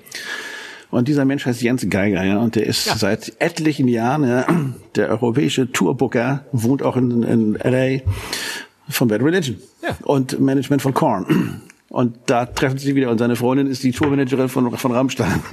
Ja. Die, waren, die waren beide bei uns, äh, das waren die beiden Merchandiser. Jens Dreiser und kleine Heike Krämer. Und jetzt machen sie genau das. Und er ist Bad Religion schon seit Jahrhunderten von Jahren, weil er kommt ja. genau aus der Szene. Ich habe hm. den, ich hab den wirklich auch vor zwei oder drei Jahren, habe ich den Geiger noch wieder getroffen, als ich Bad Religion besucht habe bei Rock am Ring dann auch irgendwie. Ja. Was war denn nach dem, nach dem Album anders für dich, als es rauskam? Vorher und nachher? Ich habe ja, ich habe ja eingangs schon gesagt, dass ich eine ziemlich lange Metal-Phase halt irgendwie hatte, weil mein großer Bruder war Metaller und auf dem Land äh, nimmt man sich dann ja die Vinylplatten, die man kriegen kann, äh, weil man ja nicht jeden Tag in den großen Superstore gehen kann, um sich neue Platten zu holen. Und da wurde natürlich auch viel Tapes getradet und so. Ihr hört dir mal das an, hört dir mal dies an und dann hast du halt Metallica gehört, dann hast du äh, Slayer gehört, Anthrax, ZZ Top, äh, aber auch sowas wie Sisters of Mercy, dies, das. Ähm, und ein Nachbar, der bei uns in der Straße gewohnt hat, äh, sagte dann irgendwann, ey, du musst unbedingt zu uns kommen. Mein großer Bruder hat eine Platte äh, am Start. Äh, das fasst du gar nicht. Und, äh, bin ich halt hin und ne, war halt so, so Metaller mit Pommesmatte und so nach dem Motto, ja, ja, was wollt ihr mir denn jetzt hier erzählen? Ich, also, ne, hab mir eigentlich nur neun Minuten Songs angehört, in denen so drei Minuten Gitarrengegniedel, Soli drin waren und so weiter und so fort. Und dann fangen die, äh, legt äh, Oliver, der Bruder, legt äh, Bad Religion No Control auf, die dann gerade rausgekommen ist. Und dieser erste Song, Change of Ideas, der auch prophetischerweise Change of Ideas heißt, äh, hat auf einmal in 50 Sekunden den kompletten Sack zugemacht. Also ein, ein, ein 50 Sekunden schneller Song, mit der, der für mich auf einmal all das gebündelt hat, was Metal in neun Minuten ausgewalzt hat. Das war so ein bisschen so, als, als, als hättest du Metal destilliert oder Gitarrenmusik destilliert und das, was unten rausgekommen ist, war so ein kleiner Schnaps, den du so ganz schnell eben so hinter die Binde kippen kannst äh, und den gleichen Effekt gemacht hat. Ich konnte es nicht fassen, dass man so viel Energie so viel Message, so wahnsinnig großartige Chorsätze irgendwie äh, äh, in schnelle, harte Musik packen konnte und dass das Ganze so schnell vorbei sein konnte dann wieder. Also das war wirklich, als hätte ich einen, einen Zug überfahren. Und Geil. danach war nichts mehr anders. Ich habe auf einmal gedacht, das, das gibt's doch gar nicht. Und habe dann wirklich angefangen, mich tief für Punk zu interessieren. Und äh, äh, auf dem Land war das ja früher eigentlich so ein bisschen so ein Affront. Du konntest ja Metaller werden oder Punker werden. Also das war ja schon eine harte Szenestückelung, sagen wir mal so. ähm, ich habe das Glück gehabt, dass ich irgendwie immer so mit beiden Füßen eben durch die Scheune äh, im Punkrock war, aber durch meinen großen Bruder eben auch in dieser Metal-Szene halt irgendwie so drin war. Ähm, das heißt, ich konnte so in, in alle Richtungen high-fiven und abklatschen und mir die ganze Zeit neue Platten holen. Ähm, und ich habe aber seitdem eine unbändige Liebe entwickelt für harte, schnelle Gitarrenmusik. Also das hat mir alles erklärt, was ich in meinem Leben wissen wollte. Das mhm. hat, das hat mich äh, innerhalb von zwei Jahren zu einem Vegetarier werden lassen, durch so Bands wie Propagandi, die dann halt eben auch dieses Vegetarismus-Thema halt irgendwie hatten. Das hat mich ähm, sehr erstärkt in meiner Meinung, äh, dass Nazis äh, äh, irgendwann mit einer, mit einer Planetenknarre von diesem Planeten geschossen werden müssen und, und, und. Also das, da waren so viele Sachen dabei und das hat mir halt eben auch gezeigt, Punk das braucht vor allen Dingen Attitüde. Du musst nicht unbedingt perfekt spielen, perfekt singen können. Das ist so ein bisschen so Malen nach Zahlen. Jeder kann das. Du musst es halt nur machen wollen. So. Ja. ja. Isst genau. du da Haribo nebenbei, Kai, oder was knistert da immer so? Der Knistermann. Da hat eine Tüte Haribo am Start, oder was machst du da? Ach so. Eine Creme eine Zigarette. Ach, der baut sich ein. Na gut. Ach nee, okay. das würde ich nie tun hier. Da hören ja alle zu. Ja, aber das wir haben uns ja auch vorher die Drogen lassen wir heute draußen. Ja, ja, ja, ja. Ich, ich habe ich hab ja gerade, ich habe ja die Platte gerade hier in die Kamera gehalten, weil ich die auch habe. Habe ich mir auf dem Flohmarkt gekauft. Und ähm, das große Pech, wenn man wenn man alte Punkplatten kauft, ist ja, dass das dass das halt alte Punkplatten sind. Die sind ja meistens im Arsch. Ne? Ja. Die, so und diese hier, die ich hier habe, die ist noch nie gespielt worden. Die ist, die ist noch, die war noch statisch aufgeladen und da ist noch Dann dieses, ist das dieser, auch gar keine richtige Punkplatte. Das muss irgendwie mal einer, das die hat ist mal ja einer einfach nur geschenkt so bekommen. dazugekommen. Das hat mir irgendeiner wahrscheinlich irgendwo geschenkt bekommen, hat sich gedacht, was ist denn das für ein Scheiß, kenne ich nicht. So und stand dann irgendwie jahrelang im Regal und ich habe sie gekauft, irgendwie für drei Euro oder sowas. So, weil Punkplatten zu kriegen, auch, auch viele, auch alte Ärzte-Sachen und sowas, auch alte Hosensachen, die kriegst, die sind alle im Arsch. Die kannst du gebraucht nur in wirklich Schrottzustand kaufen. Da war ich total froh, dass die hier, ne? Und die bleibt jetzt auch so. so. Ja, richtig, richtige Sammler spielen ihre Platten ja eh nicht ab, die lassen die ja eh eingeschweißt. Blödsinn. Totaler Spotify Blödsinn. macht uns ja allen ein bisschen leichter. Du kannst die Sachen ja einfach nur noch in den Schrank stellen und brauchst sie nie wieder zerkratzen. Das ist ja ganz schön. Ja, wobei ich bin ja so ein altmodischer Knochen irgendwie. Ich habe noch nicht einmal auf Spotify was gehört, weil ich nichts mit diesen Sklaventreibern zu tun haben will. Und will. deswegen höre ich meine Scheiße immer nur selber und mache mir die CDs kaputt in das Vinyl. Aber das ist ein anderes Thema. Aber was ich, was ich, äh, das, was du sagtest, finde ich eben auch irgendwie. Es geht nicht darum, ob man Musik kann oder nicht, sondern wichtig ist, dass man es tut. Wie bei so Ja. vielen Dingen im Leben. Ganz, also Das hast du, finde ich auch. Und das, ich glaube, das ist auch wirklich dem, das müssen wir dem Punk Danke sagen, auch wenn ich nie wirklich Punk war, ähm, dass die das gezeigt haben, dass das geht. Und dass man, ja, dass es nicht wichtig ist, tolle Solo spielen zu können, um Menschen mit Musik zu bewegen, sondern dass es um ganz andere Dinge geht. Das finde ich auch.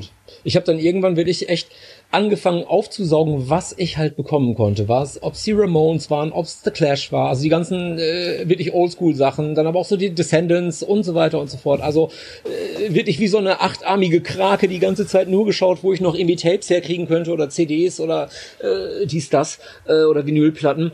Und äh, bin ab da wirklich die ganze Zeit nur noch auf Konzerten gewesen. Ich weiß nicht, wie oft wir in der Scheune Konzerte veranstaltet hatten. Ich habe mir, egal welche Band es war, äh, angeschaut und wollte einfach hinter dieses, äh, hinter diese Magie kommen. Ich wollte irgendwie verstehen, äh, wo, was, was fasziniert mich daran so sehr? Und irgendwann bin ich halt einfach auf den Trichter gekommen, dass es halt einfach diese Unmittelbarkeit des Moments halt einfach ist und diese, diese, in Anführungsstrichen auch äh, die, die, diese, dieses, dieses Unberechenbare, diese, diese leichte Gefahr im Grunde genommen auch. Stimmt, kriegt er, kriegt, trifft er den Ton oder trifft er den Ton nicht? Und man freut sich über jeden richtigen Ton. Also man, das Jetzt, was dabei auch so wichtig ist, die, die Istheit des Moments. Wenn das C-Dur stimmt, dann ist es wunderbar und man weiß aber nicht, ob danach dann was, ja, ich verstehe, was du meinst, auch sehr philosophisch, das Ganze.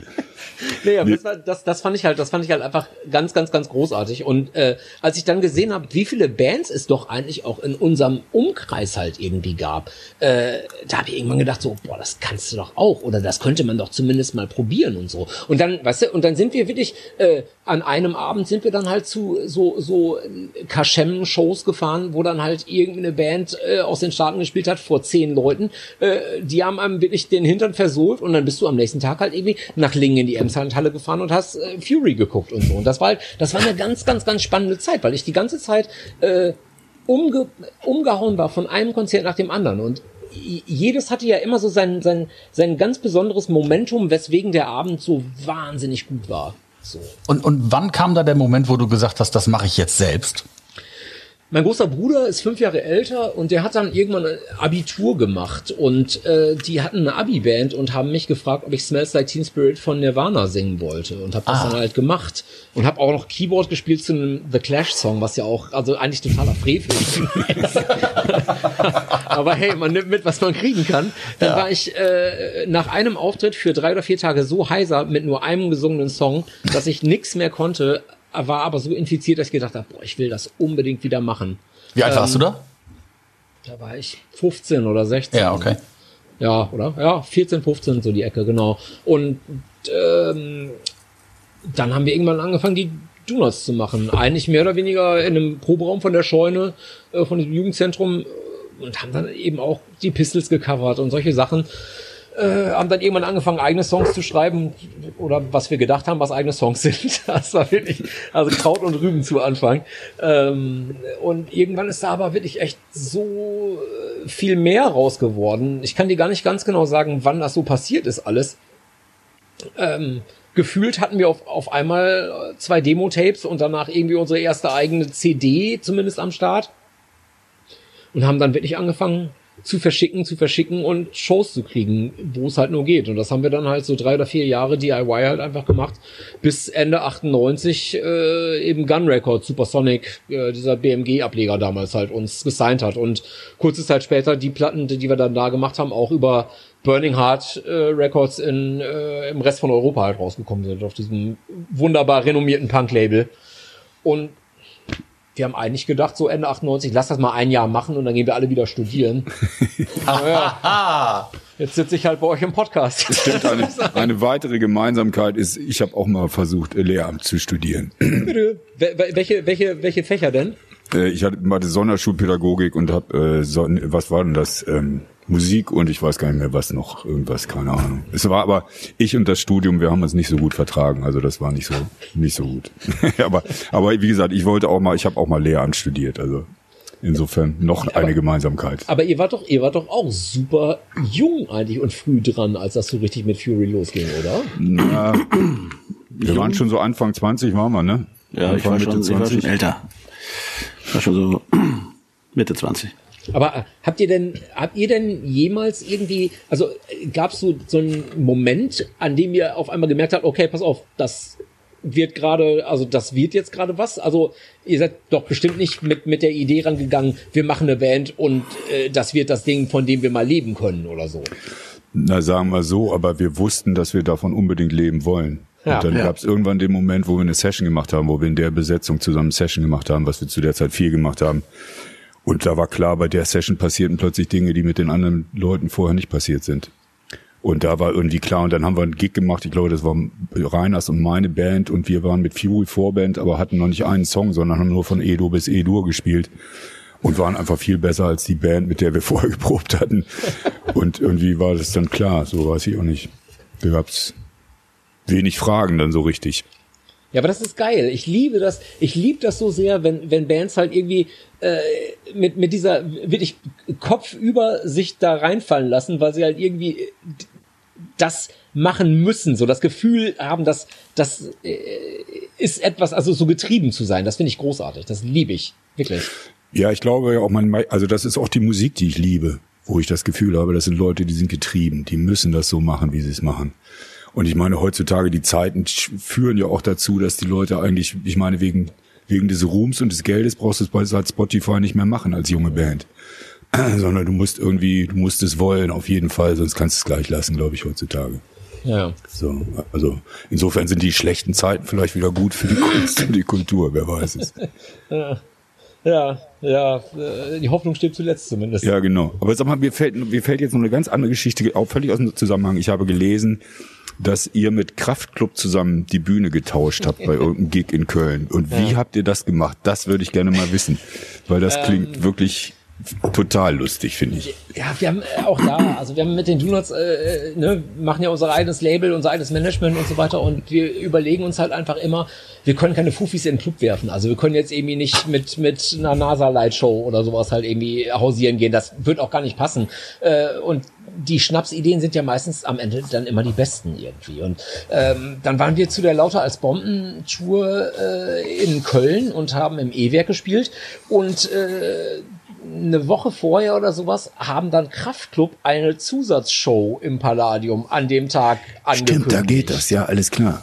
Genau, die haben also, die hätten also den Tag danach im Palladium gespielt. Das war dann ausverkauft und haben gesagt, okay, dann machen wir noch eine Zusatzshow. Und auf einmal war die Situation da, dass wir halt quasi gegen Kraftklub gespielt haben. Und äh, für Nicht-Kölner, äh, das E-Werk und das Palladium, die liegen halt wirklich äh, auf der, an der gleichen Straße direkt gegenüber. Ja. Die beiden Eingänge sind direkt gegenüber voneinander. Und dann haben wir uns überlegt, so, boah, was können wir denn da machen? Irgendwie, das wäre doch ganz lustig, wenn wir da irgendwie, irgendwie einen Quatsch rausmachen. Und äh, haben dann den, den Brummer Felix halt irgendwie per SMS drangsaliert und haben dann so gefragt, ey, soll man nicht, soll man nicht einfach äh, irgendwie so eine Geheimaktion machen und einfach die Bühnen tauschen? Und Kraftclub sind halt auch so Leute, mit denen kannst du halt sowas auch machen. Also das sind halt auch einfach super Typen so. Und da kam direkt sofort zurück, boah, eigentlich eine ganz geile Idee, aber da müsste natürlich schon ein bisschen Planung her. Und dann haben die eigentlich nur so, so aus Quatsch gesagt, wie wäre es, wenn wir einfach beide Bands um 21.45 Uhr einen Stromausfall faken? auf beiden Straßenseiten.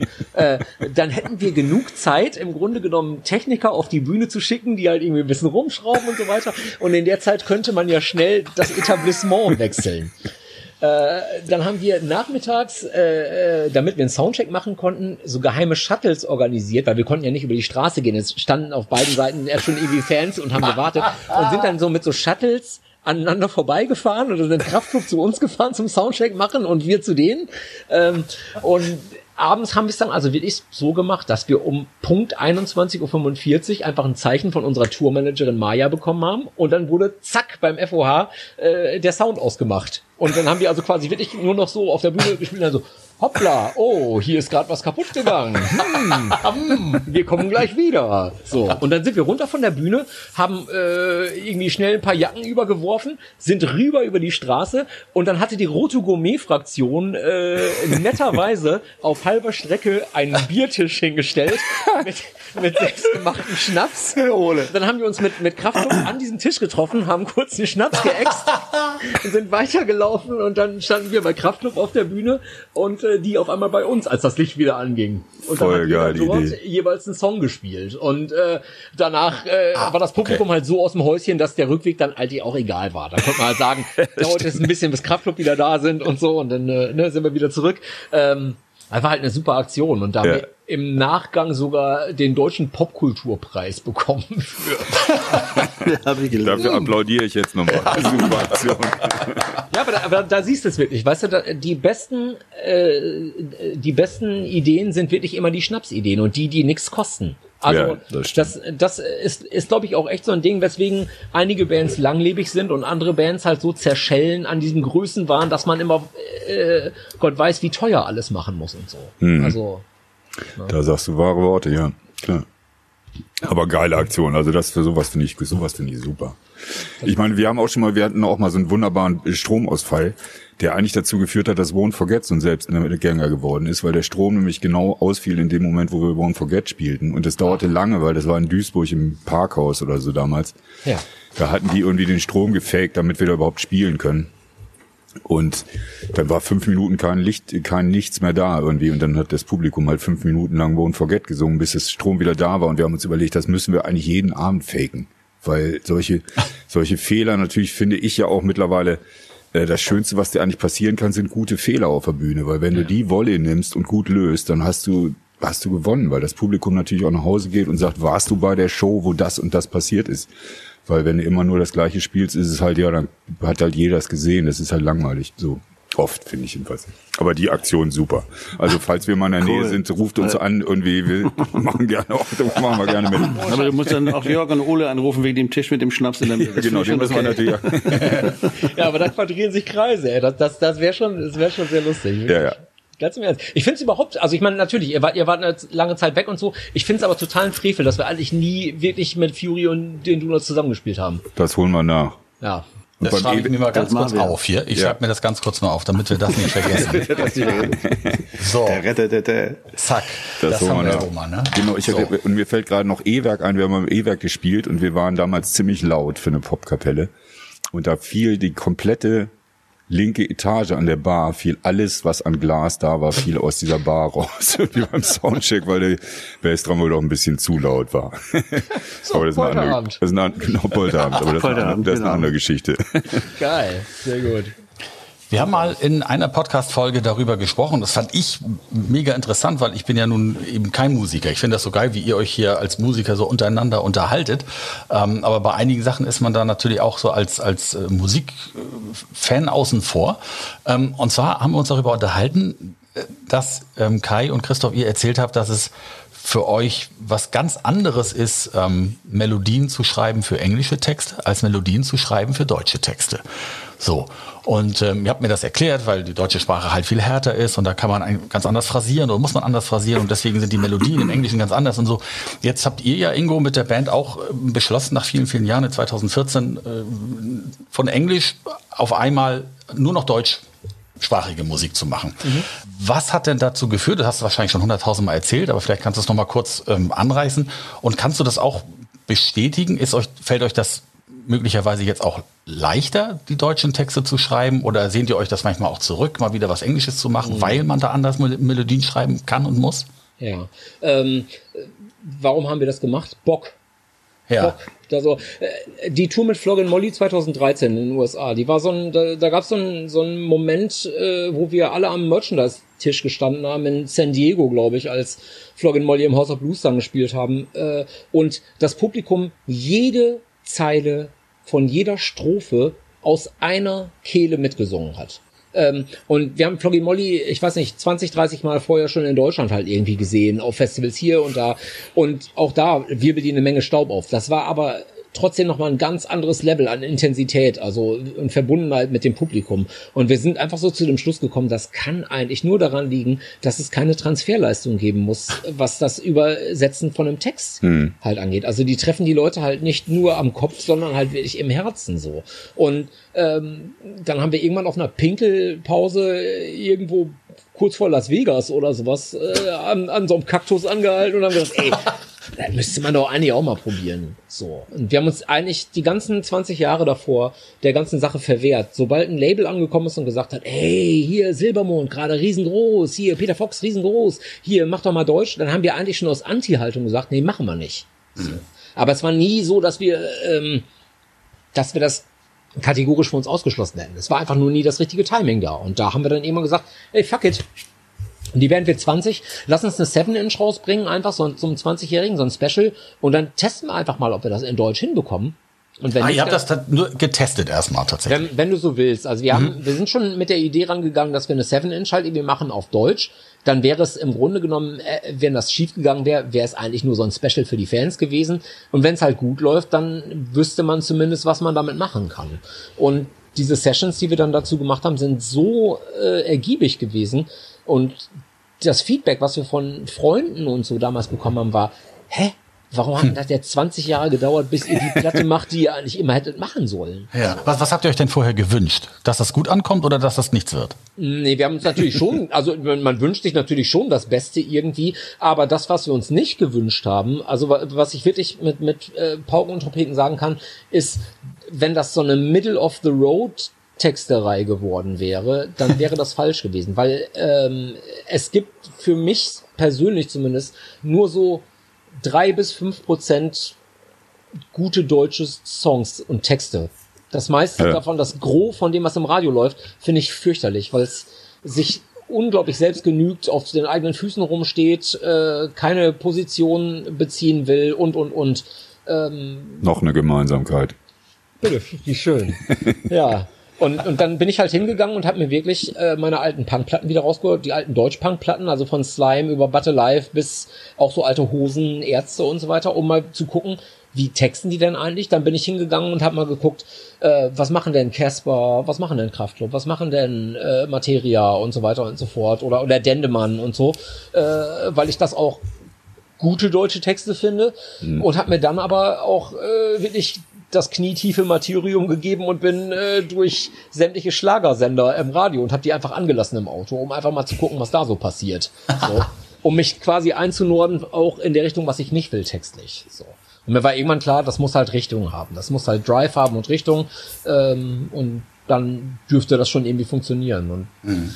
Dann haben wir das große Glück gehabt, dass wir zu dieser Seven Inch halt äh, Tim, den Sänger von Rise Against, äh, angefragt haben, ob er nicht Lust hätte, auf Deutsch zu singen, äh, meinen Song. Und äh, der hatte dann äh, gerade mit Rise Against irgendwie, ich glaube, in, äh, in Fort Collins oder so, glaube ich, im, in den Blasting Room Studios eine neue Platte aufgenommen mit Leuten von den Descendants und hat gesagt, sure, let's give it a shot. Und äh, dann habe ich dem den Text von Das Neue bleibt beim Alten von diesem Song, äh, habe ich ihm quasi geschickt im Original, habe ihm das Ganze äh, intentionsmäßig, also inhaltlich übersetzt, habe das Ganze nochmal lautschriftlich aufgeschrieben äh, äh, für ihn, wie ein Engländer quasi das aussprechen müsste.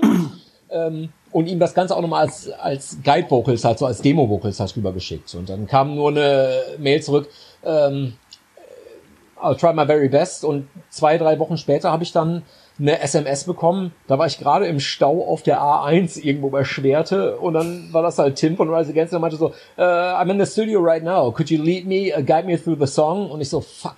äh, ne, der Stau ey, war doch ganz passend mal. Ja, ich stehe gerade auf der Autobahn. In anderthalb Stunden bin ich zu Hause, dann kann ich das machen. Dann mache ich Skype an. Und dann komme ich zu Hause an, klapp Skype auf und äh, sagt er nur, we're done. It's done. We got it. Und dann hat er in wunderbarster Chris Howland-Manier diesen Song gesungen. Chris Howland. Ey, ja, ey, ich meine, sei mal, sei mal Ami und dann musst du das Wort Architekten singen. Also, also, Überhaupt, das musst du als Deutscher auch erstmal singen. Das ist wohl wahr. Ja, äh, Ende vom Lied ist, diese Seven Inches so gut angekommen, äh, dass wir gesagt haben, ey, lass uns das einfach weitermachen. Lass uns einfach ein komplettes Album in Deutsch ankündigen und gucken, was passiert. Und natürlich gibt's Leute, die sagen, oh, fand ich früher aber geiler oder ja, so. Die hast aber ja immer. da die 98 oder 99 anderen Prozente haben gesagt, ja, na endlich, Halleluja. Und Ja. ja, seitdem ist, äh, haben wir auch dieses Gefühl, dass so die Intensität und Verbundenheit mit den Leuten auf Shows nochmal gewachsen ist. Mist, Und wie hat das eure, eure Art, Melodien zu schreiben, verändert?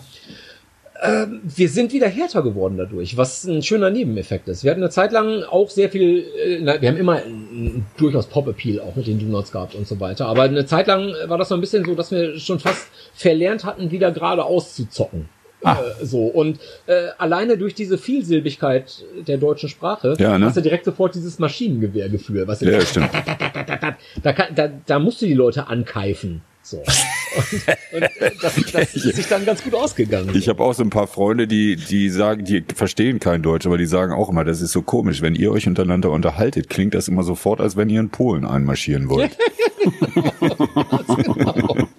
so, so sieht's aus. Und, und äh, das hat, das hat also da, will ich echt viele Knoten platzen lassen, wieder straight und geradeaus zu spielen, was echt Ja. schön ist. Ähm, um deine Frage äh, noch zu beantworten, wollen wir das jetzt auf Deutsch so weiterführen? Ähm, in einer perfekten Welt möchte ich eigentlich beides immer haben. Wir haben auch die Karacho auf Englisch übersetzt und auch äh, in den USA veröffentlicht. Wir sind dann ja nochmal mit Floggin Molly und Rancid und so auf so einer Bahamas-Cruise gewesen, auf so, einem, auf so einer Fähre um die Bahamas drei Tage lang und haben dann da halt irgendwie gespielt, noch so mit 20 anderen Punkbands, was echt sehr lustig war. Ähm, und die Lauter als Bomben habe ich äh, auch schon auf Englisch eingesungen. Die Texte lagen auch quasi simultan übersetzt im Giftschrank zu Hause irgendwo rum. Und auch das werden wir wahrscheinlich irgendwann nochmal veröffentlichen. Und ich schreibe eigentlich immer parallel. So. Aha. Ja. Falls Japan nochmal anrufen sollte, dann könntet ihr sofort wieder los. Hi. Ja, Da geht was. Ja. Ja, sehr gut. Ich weiß jetzt alles. Dann haben wir alles, oder? Ja. Haben wir. Wenn nicht, machen wir noch eine zweite Folge. Und Ja. irgendwann, genau, und, und wenn wir mal in der Nähe spielen, dann lass uns mal diese Aktion, finde ich super mit Kraftclub. Ja. Das ist der Hammer. Das war wirklich sehr, sehr lustig. Muss ich echt sagen. Voll geil. Okay. schön. Ja, dann ähm, hören wir uns in 14 Tagen wieder, dann wieder mit einem anderen Gast. Ähm, vielen, vielen Dank, Ingo. Ja, danke euch. Danke für die Einladung. Das war sehr, sehr nett mit euch. Also hat mir wirklich, äh, es war mir nicht einerlei. Schon mal gut. Vielen Dank. Das, hat, das sagt Vince immer. Äh, müssen wir Ja. achten. Es war ihm Ah, nicht okay. einerlei. Genau. Euer Produzent. Okay, bis zum nächsten Mal. Bis zum nächsten Mal. Und tschüss, klar. bleibt gesund. Tschüss. Ja, ihr bitte auch. Danke. Das war Radio Orchid, der Fury in the Slaughterhouse Podcast bei Radio Bob. Mehr davon jederzeit auf radiobob.de und in der MyBob App für euer Smartphone. Radio Bob, Deutschlands Rockradio.